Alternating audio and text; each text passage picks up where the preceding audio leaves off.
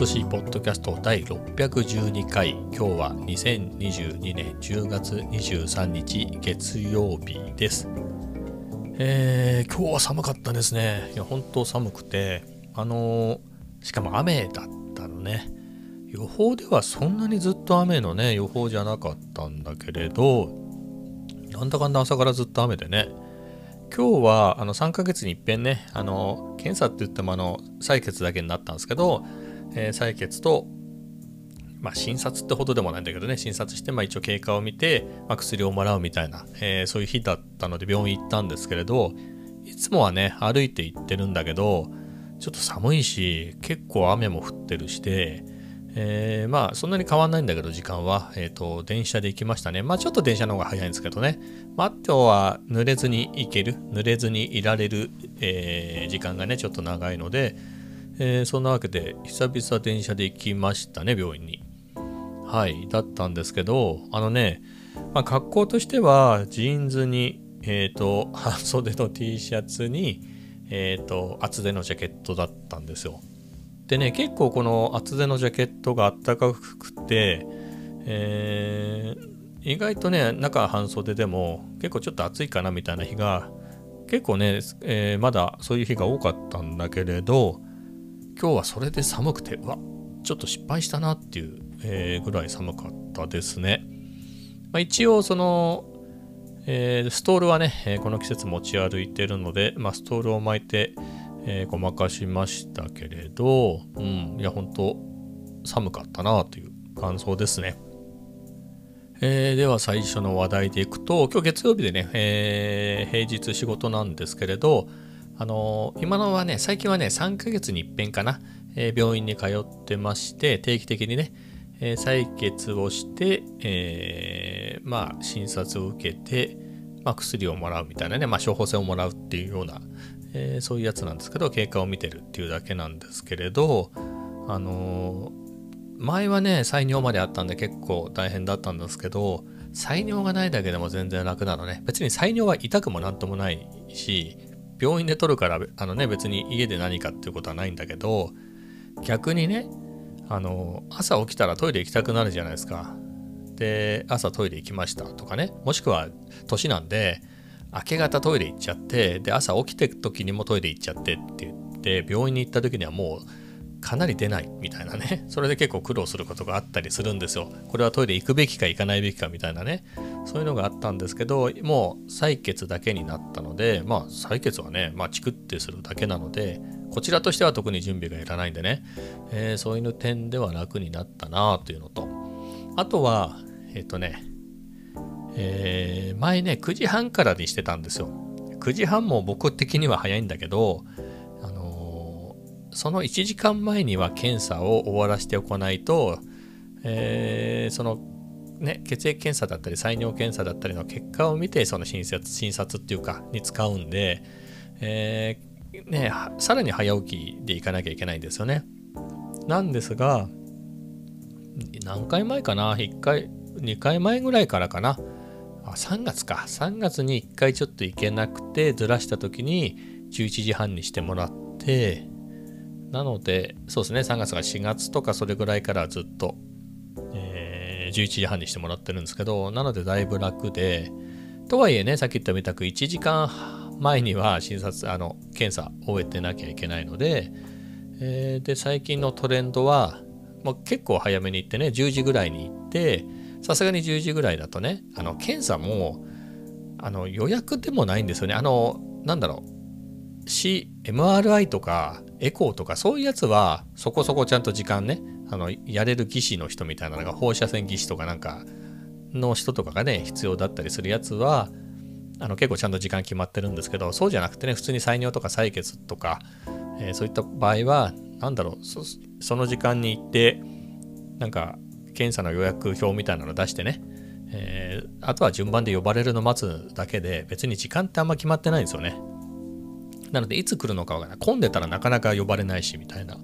えー、なんですけど、まあ10時ぐらいだったらね、えー、全然、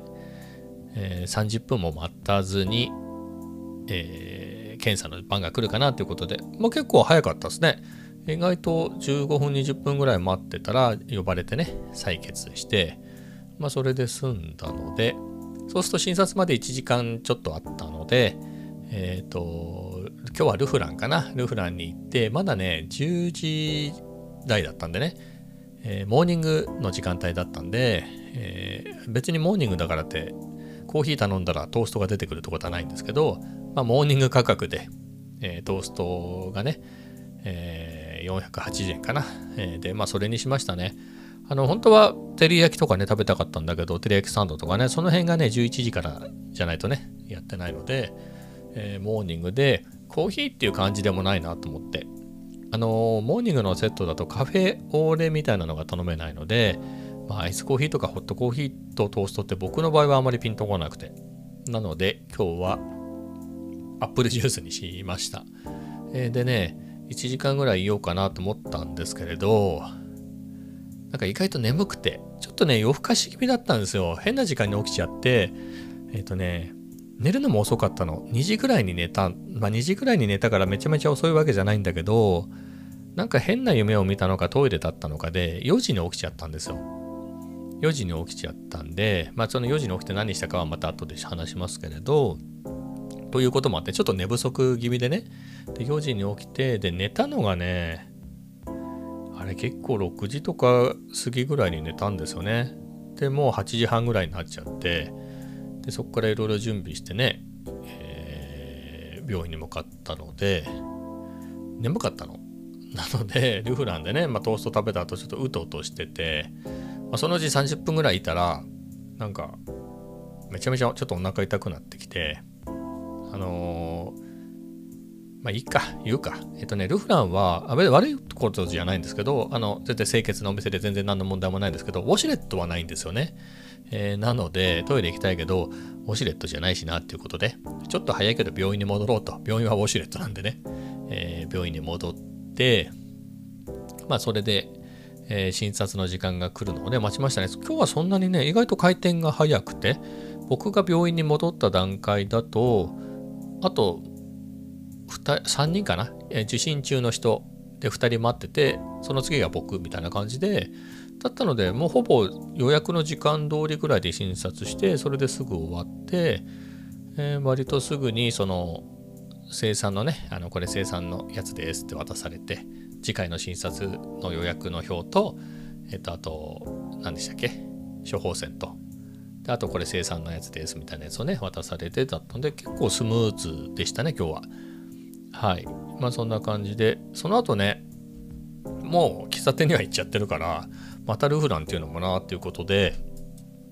まあ帰ろうかなとも思ったんですけど、今日は奥さんも休みなんでね、えー、今日息子はもう学校に行ってたので、せっかくね、奥さんも一人で家でのんびりできる、えー、チャンスなので、これはもうちょっとね、えー、どっか時間を潰してからの方がいいかなと思って、えー、サラエボに行きましたね。はい。サラエボに行って、うんと、寒かったんだね。ホットのカフェラテを頼んで、今日ね、マックとかそういうの持ってってなかったんですよ。あの、診察とかなんてね。えー、でしたので、Kindle も持ってったんだけど、眠かったんでね、えー、そういうわけで Kindle は読まずに、まあ、手帳にちょっと落落書きっつうか、えー、ちょっと書き込んだりしてね、えー、それであとは、ちょっと仮眠取っちゃって眠いなと思って、それで 少し寝てね。それで目が覚めて、まあでもそんなに長いしてもしょうがないんでね、えー、帰って、まあチャトラをチェックしたけどいなくて、まあまあそんな感じでしたね。はい。まあそんな感じで、まあ無事にね、えー、本、本年ですよ。本年の、えー、定期のね、えー、診察は終了で、次回は3ヶ月後1月。いやーね、もうそういうところまで来ましたね。うん。なので先生もちょっと面食らってるようなリアクションでしたけど、あのー、次回は来年なので、良いお年をって言ってね、あの、診察を終えてっていう感じだったんですけれど、やっぱりね、前2ヶ月に一遍だったんですよ。これは結構ね、すぐ来るのね、2ヶ月って。だから例えば今日ね、2ヶ月だったとしたら、今月はないですよね。1ヶ月ないわけだから。えー、なんだけど、まあ、月が変わって来月になるでしょ？そしたら、あ、もう来月は診察なんだみたいな。これ結構ね、病院行ってる人って、例えば痛くて痛くてしょうがなくて、病院に行った直後だけ楽になるみたいなのだったら、もう病院が待ち遠しくて仕方ないと思うんですけれど、そういうのでもないから、病院かっつってね、あのずっと言ってる人はわかるけど、まあ、お医者様あんまりいいことは言わないですからね、なんかいいやつ感もあるし、はい。まあ、お世話になってるんで、その悪い意味ではないんですけど、かといってね、あの薬剤師の人みたいなフレンドリーな感じあんまりないじゃないですか。どことなくね。えー、なので、うん、行きたくないなと思うんですけど、これが3ヶ月になるだけで全然楽。だってね、それこそほら、だって2ヶ月後だったらまた今年まだあるってことでしょ ?12 月のどっかのタイミングでもう一回行かなきゃいけないところをね、年末前に。それがもう今年ないっていうだけでも、まあ残念ながらっていうかね、あの12月に確かあの会社の健康診断があるんで、それは行かなきゃいけないんですけれど、まあそれもね、血液検査なんてね、あの、それこそ3ヶ月に一遍やって、今年も何回もやっててね、えー、今日もね、その辺のコレステロールがどうかみたいなね、えー、結果も見てますから。で、面白いのが、ああいう先生っていうのも、自分に関係ないところの数字が良かろうがかる悪かろうが全然気にしてないんですよね。自分が担当してるところが見て、ここがちょっと低いとかそういうところは言ってくるんだけど、うん、コレステロールとかはあ全然僕の担当外なんでみたいな感じで一切触れないっていうね。うん、まあですので、まあ、ただこれもあれなんですよね。健康診断行って、まあ見てもらった方がいいですからね。見てもらって、何だったのが出たとしても、まあ、僕自身はね、病院に定期的にちゃんと通ってますから、まあ、そこでね、健康診断でこう、こういうところ言われたんですけどって言って、まあ、改めて相談して、まあ、他の科を紹介してもらうなり、えー、すればいいのでね、まあいいやって感じで。あとね、やっぱりその血液検査とかもあるから、やっぱりその結果が気になるんですよね。健康診断の時もみんな気になるじゃでしょ？で、その近くになるとね、あのダイエットしたりとか、えー、で、それが2ヶ月だと本当しんどいのが、3ヶ月だと、まあ、ちょっとね、えー、その診察の後、緩んだ生活をしても、まあ、それをね、2ヶ月ぐらいやっちゃったとしても、ちょっと、診察前の1ヶ月、ちょっと絞れば大丈夫かなみたいなところもあったりして、その猶予がね、それがすごい楽なんですよ。えー、と言いつつ、全然絞れないままに、えー、前回よりも太ってね、えー、行きましたけどね、太るなって言われてないから別にいいんだけど、はい、まあでも、全部が悪かったわけじゃなくてね、えー、いいあの数値がいいやつもあったので、まあ良かったなっていう感じですね。はい、まあ、病院の話はこの辺にしておきますが、では次の話題でいくと、えー、F1 ですね。まあその4時まで起きてた、4時に起きたっていうのはその話で、たまたまね、4時に起きた時に、あの4時からね、あの F1 のアメリカグランプリ COTA サーキット・オブ・ジ・アメリカでね開催されたアメリカグランプリでいいんですかね、えー、があってそのちょうどね始まる時間だったんで眠かったけど見ちゃったんですよねちょっと見ては寝てちょっと見ては寝てだった寝てだったんだけどやっぱ気になるじゃないですか、まあ、そういうわけで見ててね。ポールポジションが、えー、カルロス・サインズ・ジュニアですよね。はい。ジュニオールがポールポジションで。2位がフェルスタッペンですか。実際の2位はシャルル・ルクレールかなんかだったんでしたっけ。だからグリッド降格ペナルティーかなんかがあってね、エンジン交換か何かで。えー、なので、えー、フェルスタッペンが2番、フロントロースタートですね。えー、みたいなところでやってて、3番手が誰でしたっけ。ペレスが4番手ぐらい ?3、4番手？えー、な忘れちゃいましたけど、はい、まあそんな感じでね、やられてて、あ、メルセデスが結構いいとこにいましたよね。あの、あのグリッドペナルティも含めて、えー、メルセデスのね、えー、ハミルトンとラッセルが結構いいところからスタートしていたような気がしますが、えー、そんなんで始まって、まあ、僕がチェックした段階ではもう、あのカルロス・サインツはいなかったですね。はい。だって1コーナーぐらいじゃないんですかね。本当の最初の週の最初の方のところで、あのメルセデスのジョージ・ラッセルにぶつけられてそれでスピンしてね、まあ、コースには復帰できてピットインはできたんだけれど、まあ、パンクもしていたしあとはなんかラジエーターがどっかから水漏れをしちゃってねもう直せないっていうことでリタイアになっちゃってね、まあ、ポールポジションスタートですからねちょっともったいなかったですよねあの僕はスペイン語を勉強してるんでねスペイン語圏の人を応援してるんですよ、まあ、それこそカルロス・サインズ・ジュニアえーと、フェルナンド・アロンソ、えー、あとはセルジオ・ペレスですかね、今のところね。この3人を非常に応援してまして、誰が優勝してもいいぞっていうぐらいね、応援してるんですけれど、まあ、そこでね、まあ、だから見たいのは、まあ、セルジオ・ペレス、まあ、マシンのポテンシャル的にね、えー、優勝できるって言ったら、まあ、セルジオ・ペレス、レッドブルか、えー、フェラーリのねあのカルロス・サインツぐらいのもんで。ただドライバーとしてはめちゃくちゃ速いのでワンチャンね上位が崩れればフェルナンド・アロンソも、まあ、表彰台ぐらいはあり得るぞっていうようなところなんですけれど、まあ、そのカルロスがねでしかもチームメイトのシャルル・クルクレールに今年はポイントで負けてんですよね。去年はポイントで去年勝ったんだと思うんですけど今年はポイントで負けてるんで、えー、ね、せっかくシャルルシャルルがそのグリッド降格ペナルティでね後方スタートででサインズねカルロス・サインズジュニアがポールポジションスタートなんでこれでね、えー、ポイント差を縮めてくれたらなとか思っててね優勝してもいいぞと、えー、それぐらいで期待していたのですが1コーナーで消えてしまったっていうね。でまあペレスもまああれでしたね、えー、まあなかなかまあ4位でした結局結果は4位だったんだけど、まあ、あんまりいいとこはなかったですかね。はい。まあ、そんな感じでしたけれど、でもね、結構見どころはありましたね。あの、抜きやすいサーキットみたいでね、そういうバトルが非常にあって、それこそ、あの、ピットの、あの、左フロントのタイヤですか、あの、マックス・ウェルスタッペンの、あれの交換に手間取っちゃってね、余裕でトップだったのに、ちょっとそこで手間取って、えー、ちょっと遅れを取ったんですよね、かなりね。で、フェルス、あのー、結果、ハミルトンが、えー、ラップリーダーになってね、1番手をずっと走るみたいなことになってて、結構間離れてて、ハミルトン、ルクレール、えー、マックス・フェルスタッペンみたいなので、タイヤも、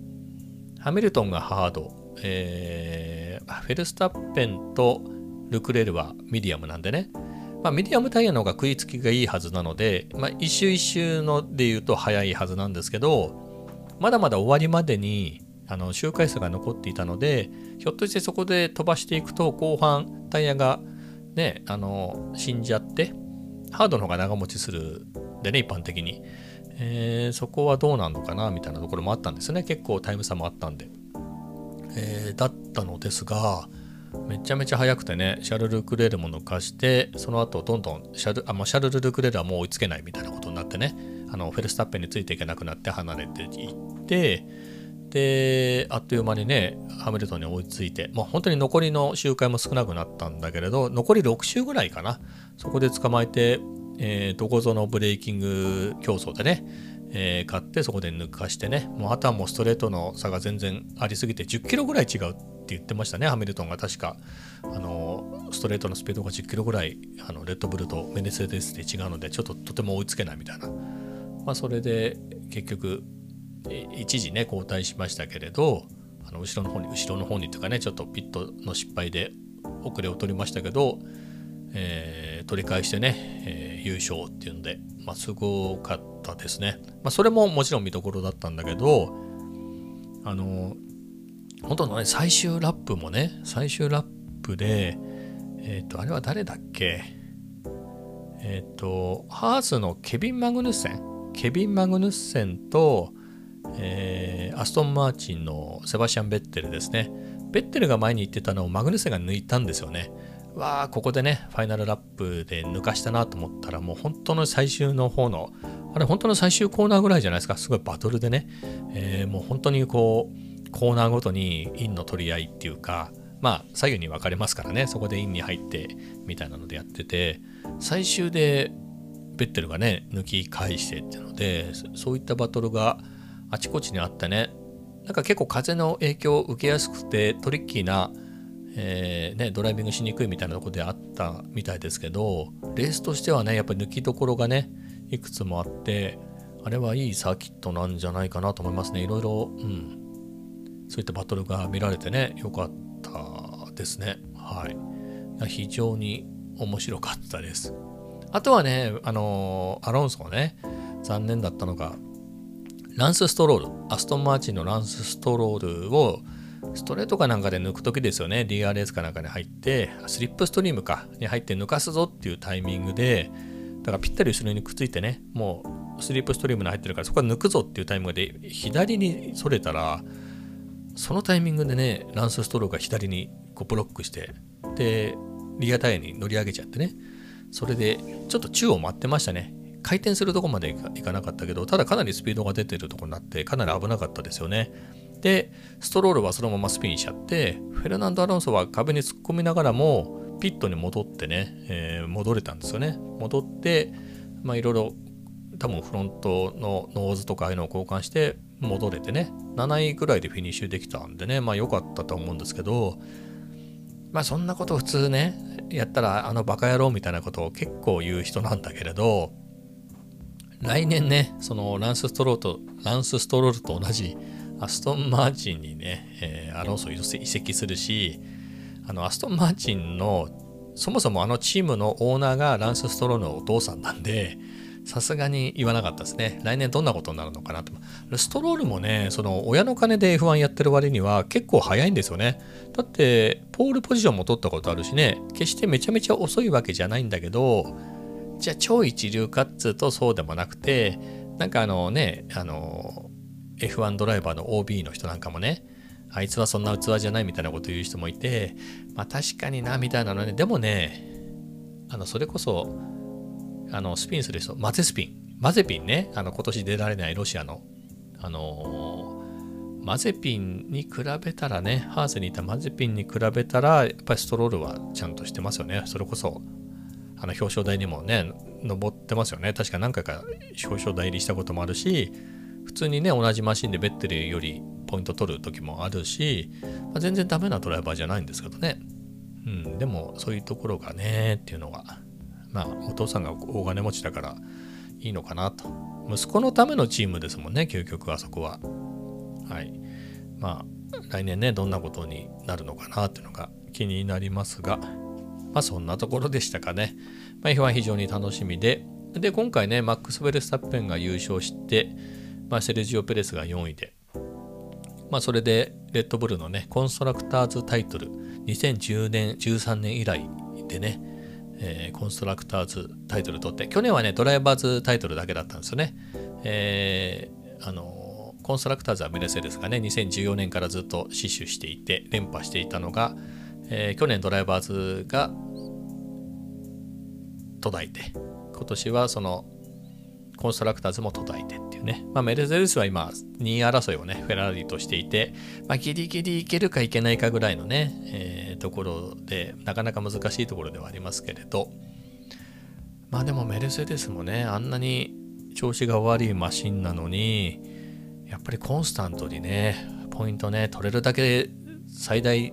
取れるだけ取ってきたってのはすごいなと思いますね。まだシーズン終わってないけどね。本当にとてもとても優勝なんかできるようなマシンじゃないけれど、ね、それでもポイント圏内にはしっかりいて、ワンチャンあれば表彰台乗ってくるみたいなのをね、結構表彰台乗ってきましたもんね。特に後半は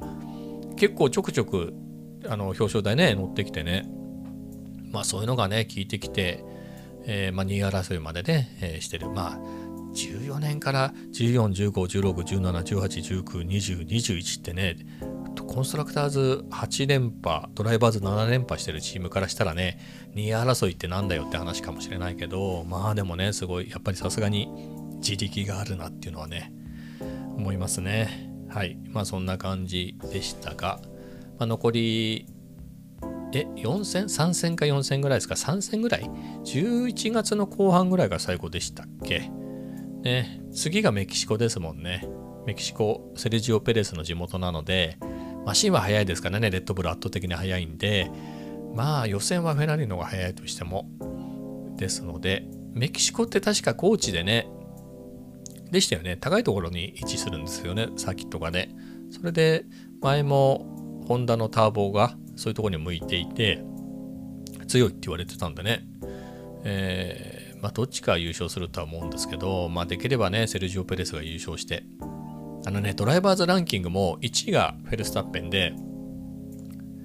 あの、今回のレース、ね、前の一つ前のグランプリでセルジオ・ペレスが抜き返してランキング2位になってたんですけど、今回シャルル・ルクレールの方がね、えー、一つ上でゴールして、また再逆転して、えー、ランキング2位なんですよね。今、レッドブルがあの今季目指していたいるのが、ドライバーズタイトル、コンストラクターズタイトル、で、あとはドライバーズタイトルの、まあ、タイトルかドライバーズランキングの1、2をね、1位フェルスタッペンなんで、あとは2位をね、レジオ・ペレスで、まあ、完全制覇するっていうのが、えー、最後の目標なんですよね。えー、なので、えー、ぜひ頑張ってもらってね、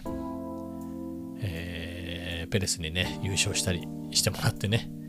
えランキング2位でワンツーで終われるといいなと思って期待しております。はい、そんなところですね。では最後にね、話題なんですけれど、まあ、Vlog ですね。えっ、ー、と、新しいのね、昨日ちょっと上げましたよみたいな話しましたけど、今朝かな？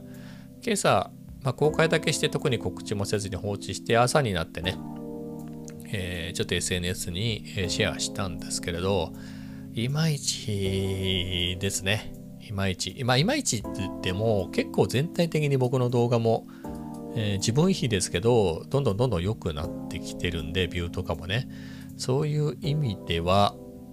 実際に昔に比べると悪くはないんですけれどね。悪くはないんだけれど、あくまでもねえ、最近の自分のえー、好調な時が多いので、そういうのと比較するとあんまり良くないですねっていうので、え、結局ね、耐えきれずにちょっとサムネとタイトル変えましたね。まあ、猫ちゃん推しだったんですけど、え、いまいちだったので、まあ、しょうがないのかなとは思うんですけどね。僕の動画が割とガジェット寄りなので、そこに猫が出たところでっていうね、引きが弱いのかなとは思うんですが、えー、なので、どうせ押されないならっていうことで猫じゃなくて自分の写真に書いときました、サムネ。はい、自分の写真というのは、写真は全部自分が撮ったやつなんで自分のなんですけど、自分が写ってるやつにしてね、もういいやって感じで、えー、書いておきましたね。はい。まあ、これで少しマシになるといいんですが、まあでもね、こういう悪い状態でもね、まあ、メルセデスの F1 と一緒にするのはおこがましいですが、悪いなりにそれなりに主張されるっていうところはね、えー、少し良くなってきてるのかなとは思いますね。はい。ですので、だからね、今回のはね、今の段階で78かな。1日経ってないですからね、半日、半日ぐらいか、シェアしてからは。なので、まあ全然結構見られてますよね。で、一つ前のはね、銀座なんで結構良くて、今の段階で172、2日経った段階で172回見られてるんで、いいねもね、17個とかついてて、まあこれは非常に良くて、まあそれはそうでしょうねっていうところなんですけれど、1個前のね、コーヒーフロートなんてのも、そのアナリティクスのね、あの、Google、ん ?YouTube スタジオのダッシュボードではあんまり良くないみたいなことを散々言われたけど、でも142回見られてますからね。えー、1週間で142回で、その1個前のやつもね、142回、ちょうどお揃いで、コメント数までお揃いの19個。高評価は、えー、まあ同じぐらいですかね。14と15なんで、えー、なんでね悪いながらも1週間でこんぐらい見られるから、まあ、全体的にはやっぱりビューが増えてますね前はね1週間とか頑張って1個の動画がね100いくといいいいかなみたいな感じだったのがそういうのは全然余裕でね悪くても余裕で1日2日で超えるようになったのでまあ全体的に見られてる回数は多いからそういうちょっと対極的に見ないといけないですね。はい。まあ、これはこれでいいかなって感じです。まあ、バリエーションとしてね、いつもいつもガジェットの紹介ばかりはできないんでね。だからね、この手話のね、今使ってるマイク MV7 もね、開封も取ったから、これも載せようかなとは思うんですけれど、はい。まあ、またね、えー、頑張っていこうと思います。登録者もね、ちょっと増えてね、えー、ここ何日かで結構増えてね、342人ですね。2人増えて342人になったんです。はい。非常に嬉しいですね。この調子ですね。この調子で、えー、バンバン増えて、えー、明日起きたら343人とか4人とかね、1人2人増えてたらいいなと思います。で、明日今のところの予定なんですけど、また銀座に出勤する予定なんですよね。ただね、えー、友達とランチしようよみたいな話で、じゃあ火曜日行こうかっていう話をしてたんだけれど、天気が良かったらね、みたいな話をしてたんで、明日天気微妙なんですよね。これが明日みんな来るか来ないかっていうのが、えー、どんなもんかなっていう感じではあるんですが、まあ午後は雨じゃないみたいなので、であればいいかなと、はい、えー、思ってますので、またね、銀座のおしゃれなキラキラした銀座を通ってですね、えー、世国視聴回数を数あの 稼いでいきたいなと思います。まあでも別にね、釣りタイトルじゃないですからね。あの別にみんながうら羨むような、羨むような高級フレンチとか、えー、そういうのを食べていくわけじゃないですからね。ただ、誰だって、だってあれでしょ？あの銀座に行って撮ったらキラキラした銀座、あの、外を通る分にはただじゃないですか。まあそういうもんですからね。はい。まあでもおしゃれな街もね、いいじゃない、普段あんな何もない中でね、えー、ブログ頑張ってんだからさ。はい。そういうわけで、えー、明日銀座撮れるといいなと、はい、思います。ではね、今日はこの辺で終わりたいと思います。それではまた明日。